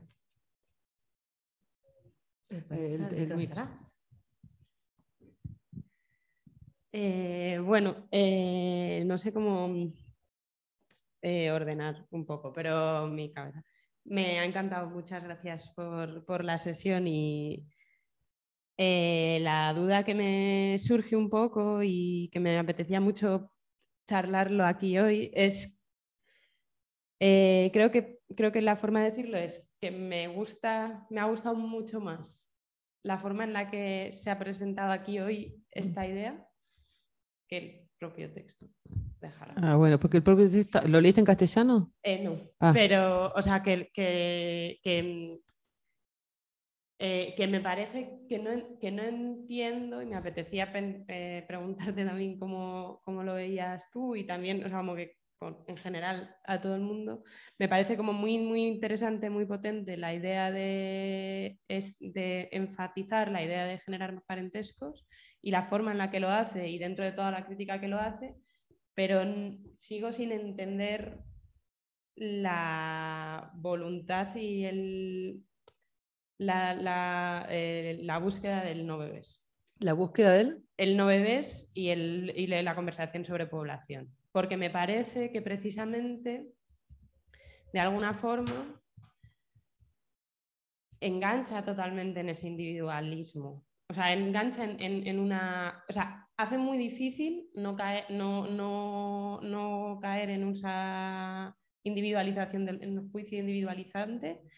Y además, em, me parece que reproduce una idea súper blanca de cómo se piensa, o sea, de, de- de la decisión de tener Pero hijos, o depende sea, a quién como- le hable. ¿A quién le está hablando Haraway cuando dice not babies? Ya, pero o sea, sí, evidentemente, en cierto sentido está hablando a, a la gente blanca, pero está a la vez, la propuesta que hace es solo válida si se reproduce una forma de pensar en la reproducción súper de gente blanca en relación a, o sea, eh, en relación a primero tomar una decisión, en relación a un, a un modelo de reproducción basado en la planificación, en la anticipación, en la producción, o sea, en, en una que no es como los, o sea, que no es, la vida no, no, no, no- funciona así. O sea, se- que por supuesto la, la, la la- frase de la decisión final de quien nazca un bebé la tiene que tomar el cuerpo, pero que, que, o sea, no sé, como que me parece que, que, entien- que la parte, o sea, que me parece que tiene más riesgos que beneficios y no creo que haga falta para hablar de, de, mm, construcción, de generación de parentescos otros. Y me, me sigue resultando como muy problemática la, la parte como antinatalista de, del- de la, de la idea, tanto Mm. por, por la parte enjuiciadora, por, tanto co- como por traer el término de población otra vez, que en sí mismo es como, pero ¿por qué no sabemos cuánto número de coches hay en el mundo? O sea, ¿por qué tenemos, o sea, que sí, que 8.000 millones de, de humanos es una pasada, pero ¿cuántos datos no tenemos? ¿Cuántos números no tenemos que son mucho más importantes? ¿no? Incluso la huella de carbón es como, son números como muy como unas formas como muy particulares. Entonces, como que retomar esas medidas y me, me cuesta. Y sin embargo, me ha parecido como muy chula la forma de presentarlo, la vinculación con el texto de Max Percy. O sea, como que me parece como que hay mucha potencia y me encanta la idea, pero no sé, lo del no bebés me parece que tiene unos riesgos súper grandes porque tampoco habla solo a las blancas de Europa, lo han recibido, se ha recibido en todo, en todo el mundo. No, no, en todo el mundo no. ¿Quién lee Haraway? Hombre, ha habido manifiestos en contra de, de gente de muchos sitios. ¿Cómo, cómo? ¿Ha habido manifiestos? O sea, ha habido, o sea, hay, hay, hay Sí. respuestas desde muchos sitios. A Haraway también se la lee en Kenia. O sea, como, o sea, como que hay, hay, hay resistencias de la sí, yo no estoy gente- hablando de Kenia o no Kenia, estoy hablando de qué tipo de personas. Sí, Mm. pero ¿qué, qué tipo de persona? Mira, te voy a leer una cosa para no defender a Haraway, porque claro, eso lo tenemos que decir a Haraway, ¿no? Eh, pero mira, te voy a leer una cosa que me sorprendió y que tiene que ver con eso. Porque claro, a Harry se la quieren comer por esto que dijo. Entonces ha escrito, este texto lo escribe después de que se la quieren comer. O sea, primero escribió el que Making Not Babies y luego escribe este texto. Y dice, bueno, hay una parte de la cual no hablé, pero no tenía tiempo, que es justamente una cosa muy importante que tú dices, que es lo de las cifras. Cómo se cuenta, qué se cuenta y cómo se cuenta, ¿no? Y en relación a qué se utilizan las cifras, ¿no? O sea, como que la historia de las, la historia y la cultura van separadas, ¿no? O la biología también va separada por otro lado, en la explicación de, la realidad, entre comillas. Bueno, pero entonces, eh, la que te voy a leer es, la parte generen parentescos de mi eslogan parece más fácil, además de ética y políticamente situada en un terreno más firme que la parte no bebés. No es verdad. Generar parentescos y no bebés son igual de difíciles. Ambas exigen la mejor creatividad política, ontológica, artística, intelectual y emocional de todo el mundo, a lo largo y ancho de las diferencias ideológicas y regionales y del trabajo de universales autoinvisibles incomunes. Y aquí utiliza esta palabra, este término de incomunes que lo toma de la antropóloga Marisol de la Cadena, que es una peruana buenísima, y ella habla de lo incomún, los que no, porque no hablamos mucho de los comunes, y ella habla de los incomunes. Y dice, transformar en incomunes los supuestos comunes es una tarea fundamental para construir mundos decoloniales. Entonces, bueno, ya es un poco la hora y tampoco me quiero, pero está bueno que plantees esto, que nadie lo había planteado y yo pensé, eh, la gente va a decir la parte de los nueve bebés, ¿qué onda? Entonces, no sé muy bien cómo cerrarlo a esto. Bueno, si hay alguien más que quiere, bueno, o cerrar por lo menos, no, no la sesión, pero me refiero a, este, a esta cuestión de, del no bebés, ¿no? Ella lo que nos está diciendo es que hay un problema. Entonces, no nos lo dice ella. Lo dicen los informes, de 10 millones de informes, de muchas eh, científicos eh, de distintos campos de la ciencia que están diciendo el planeta no puede sostener no la cantidad de población, moment. Ellos dicen eso, el planeta no puede sostener el consumo que estamos llevando a cabo personas del planeta, que somos nosotras básicamente. Las, los, los del norte, este tipo de consumo que estamos llevando a cabo, no solo, y los ricos del sur, porque parece que hablamos del norte y del sur como si en el sur no hubiera eh, estas cuestiones, ¿no? No hubiera gente rica que también hiciera un consumo y un derroche exacerbado. Sí, también lo hay, también lo hay, que las conocemos y muchas son nuestras familias, no pasa nada. Y sí, que es verdad, pareciera que no. Entonces, eh, nos está diciendo, hay un problema. Lo que no podemos hacer es no hablar del problema porque no nos gusta y porque nos interpela de una manera que nos hace parecer racistas.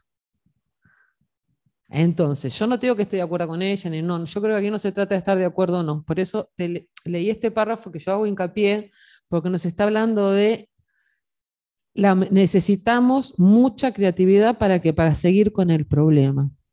¿Qué vamos a hacer? La pregunta es, ¿qué vamos a hacer con toda esa población no solo de humanos, de 200 mil millones de pollos que nos comemos, de, no, eh, eh, ¿cómo vamos a hacer? Porque no, es que no es sostenible, porque queda mal, porque éticamente no.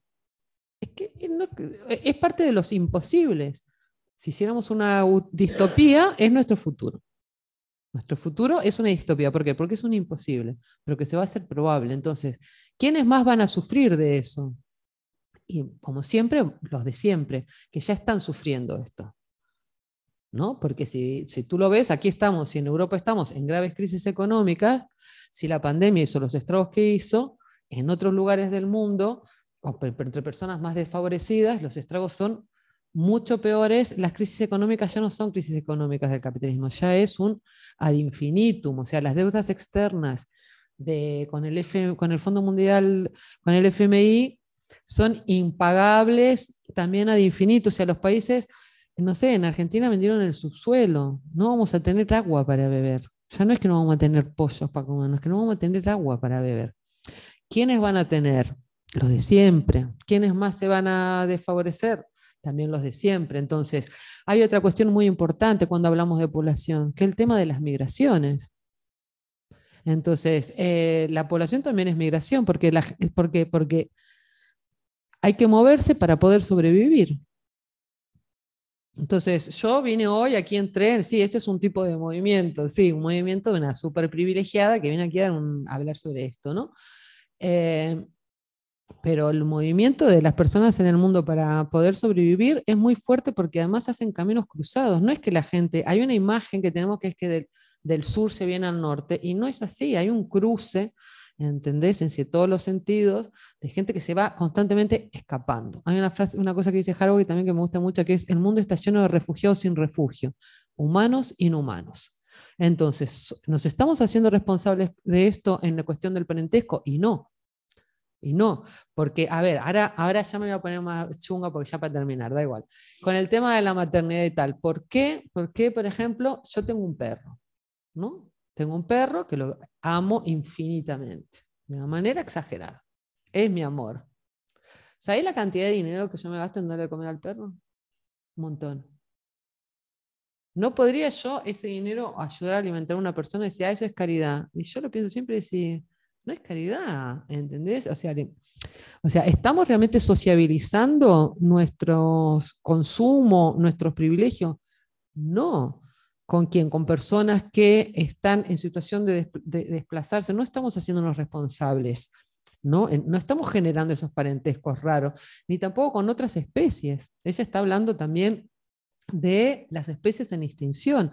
En, la historia de Camille, lo que hacen las comunidades del compost son, eh, lo muy interesante de las comunidades de compost es que son eh, humanos que son simbiontes con las mariposas monarcas. ¿Por qué? Porque las mariposas monarcas son una especie en extinción. Entonces empiezan eh, con una ah, simbiosis que primero es relacional solamente y luego se va transformando ya en, una eh, simbiosis genética. ¿no?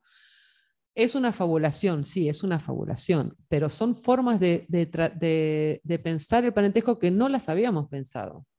Yo nunca había pensado el parentesco así. Entonces, ¿qué me gusta? Y aquí sí que la voy a defender a Haraway. ¿Qué, no, ¿Qué me gusta de Haraway? Que no tiene miedo a que, a desde su posición de privilegio que asume, porque hay que asumir una posición de privilegio, de posición de privilegio que asume, dice, mira, yo soy una de esos no nacidos. Yo soy una de esas que consume todo esto. Entonces yo creo, ¿no? Y, es capaz de decir eso y decir, bueno, sí, eh, nos va a hacer pensar en cosas que no nos gustan, pero que tenemos que pensar.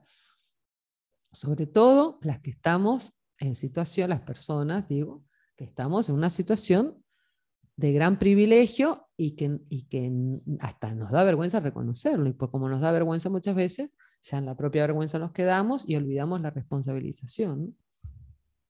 Bueno, no sé. Ahí ya te estoy diciendo que yo no me salvo de ni aquí nadie se salva. no es una cuestión de salvarse, ¿no? Yo compenso dando, explicándoles a ustedes cómo hacer. Poner un poco en equilibrio. No te vas a quedar contenta, porque no hay forma de quedarse contenta con esto. No, no, sí, sí, lo sé. Pues, solamente me parece, o sea, me parecía, me parece, o sea, no, no, estoy de acuerdo. Está bien que no, o sea, porque no, que no, no, creo que no compensa el riesgo que genera. Pero, el eslogan dice que es demasiado arriesgado. Sí, sí.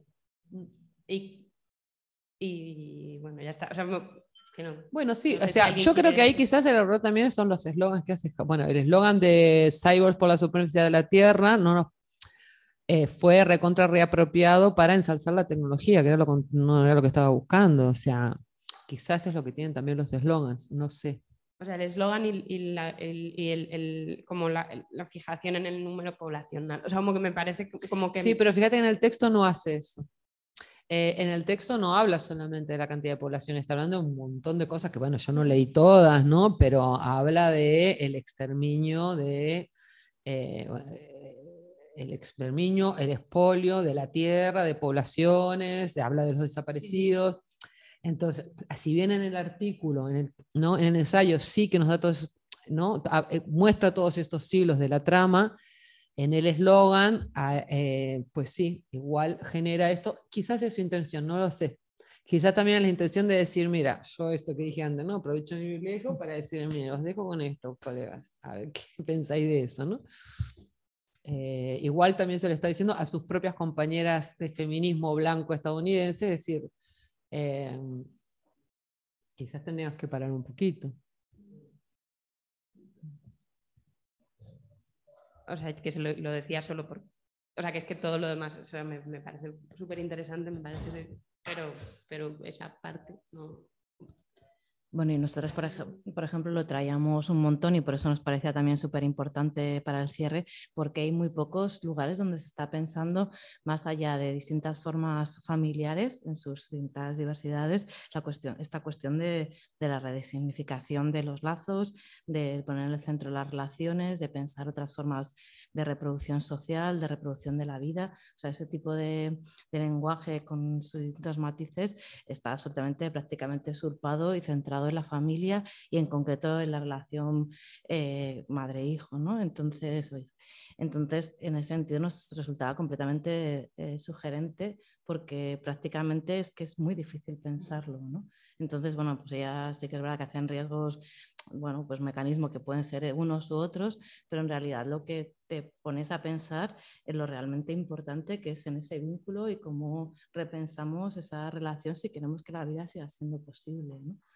Y no sé, bueno, a mí por lo menos me parecía que además era justo el, el, propio fetiche de la maternidad, es el que engloba y cierra la reproducción en ese lugar, ¿no? y que esa es la trampa como del capitalismo y por eso nos gustaba como, como el cierre, ¿no? haber recorrido toda una historia del feminismo, haber recorrido muchas cosas que obviamente son válidas para la vida y que en las que nos podemos reconocer, pero sí como bueno, desentrañar esta otra parte que es lo que yo entiendo que tenemos que seguir pensando ¿no? y cómo, cómo nos hacemos cargo al final, que no es no sé ni siquiera si es un privilegio o no, pero sí que es como una responsabilidad entre todas si queremos coexistir, ¿no? Y, y que... Ah, ¿no? ¿no? no, perdón. No, dale, dale. No, que lo vamos a tener que pensar ahora, por ejemplo, con el tema de la vivienda. Porque estamos, estamos teniendo que la obligación, la necesidad imperiosa de generar otra forma de parentesco, porque estamos, no tenemos vivienda, ¿y cómo estamos viviendo? Compartiendo piso con gente que no conocemos de nada. Es espantoso. Sí, no, te lo digo yo porque yo estoy reafectada con ese tema, porque no tengo casa y hace eh, cuatro años que estoy viviendo con gente que no conozco, por supuesto cada cuatro meses me mudo. No, sí, pero en un año me mudé cuatro veces, con los 200 libros a cuestas, ¿no? Y mientras sigue trabajando.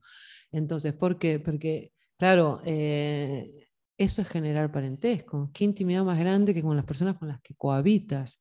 Entonces, eh, no tenemos mecanismos. O sea, hay una cosa que dice Anna Sink que me encanta, que es la precariedad es la condición de nuestro tiempo.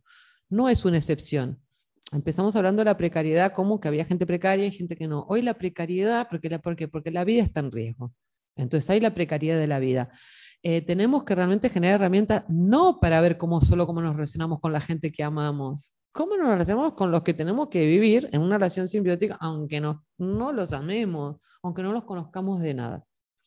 Porque nos estamos necesitando. Por ejemplo, por eso traje también el ejemplo de la gente migrante. No estamos teniendo una relación de parentesco con, con, con la gente que llega, los que ya estamos. Y tenemos un montón de herramientas para ofrecerles. No estamos dando cobijo a la gente. La estamos abandonando a su suerte, como si hubieran venido aquí de vacaciones y que se busquen la vida en el hotel. ¿No? Ah, eh, welcome refugees, decían en Barcelona, ¿no? Ahí colgaban en el ayuntamiento en inglés, además, que decía en catalán, decía, por favor, welcome refugees, y los refugiados de hace 10 años que han pedido asilo político están en la calle, familias enteras. Entonces, y eso lo hacen los gobiernos, pero también lo hacemos las personas, somos bastante indiferentes a este, porque nos da miedo, porque es una situación muy espantosa, y, y yo creo que ahí estoy de acuerdo contigo que lo que hace Haraway igual no sabemos si cierra o no cierra no importa, lo que sí es la provocación de pensar porque tenemos que pensar en cómo hacerlo es necesario. No podemos eh, sacárnoslo de encima con porque se nos va a caer encima. Por las buenas o por las malas, bueno, ya se nos está cayendo encima.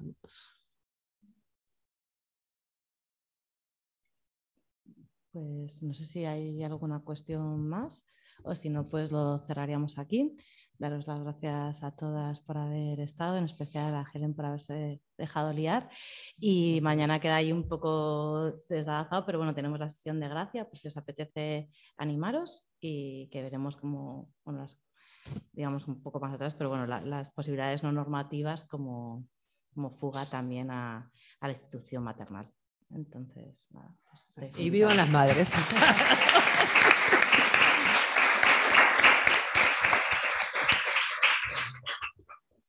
Bueno, muchas gracias. Muchas gracias a ti. ¿Has estado a gusto de todo esto? ¿no? Está bárbaro. Ah, es súper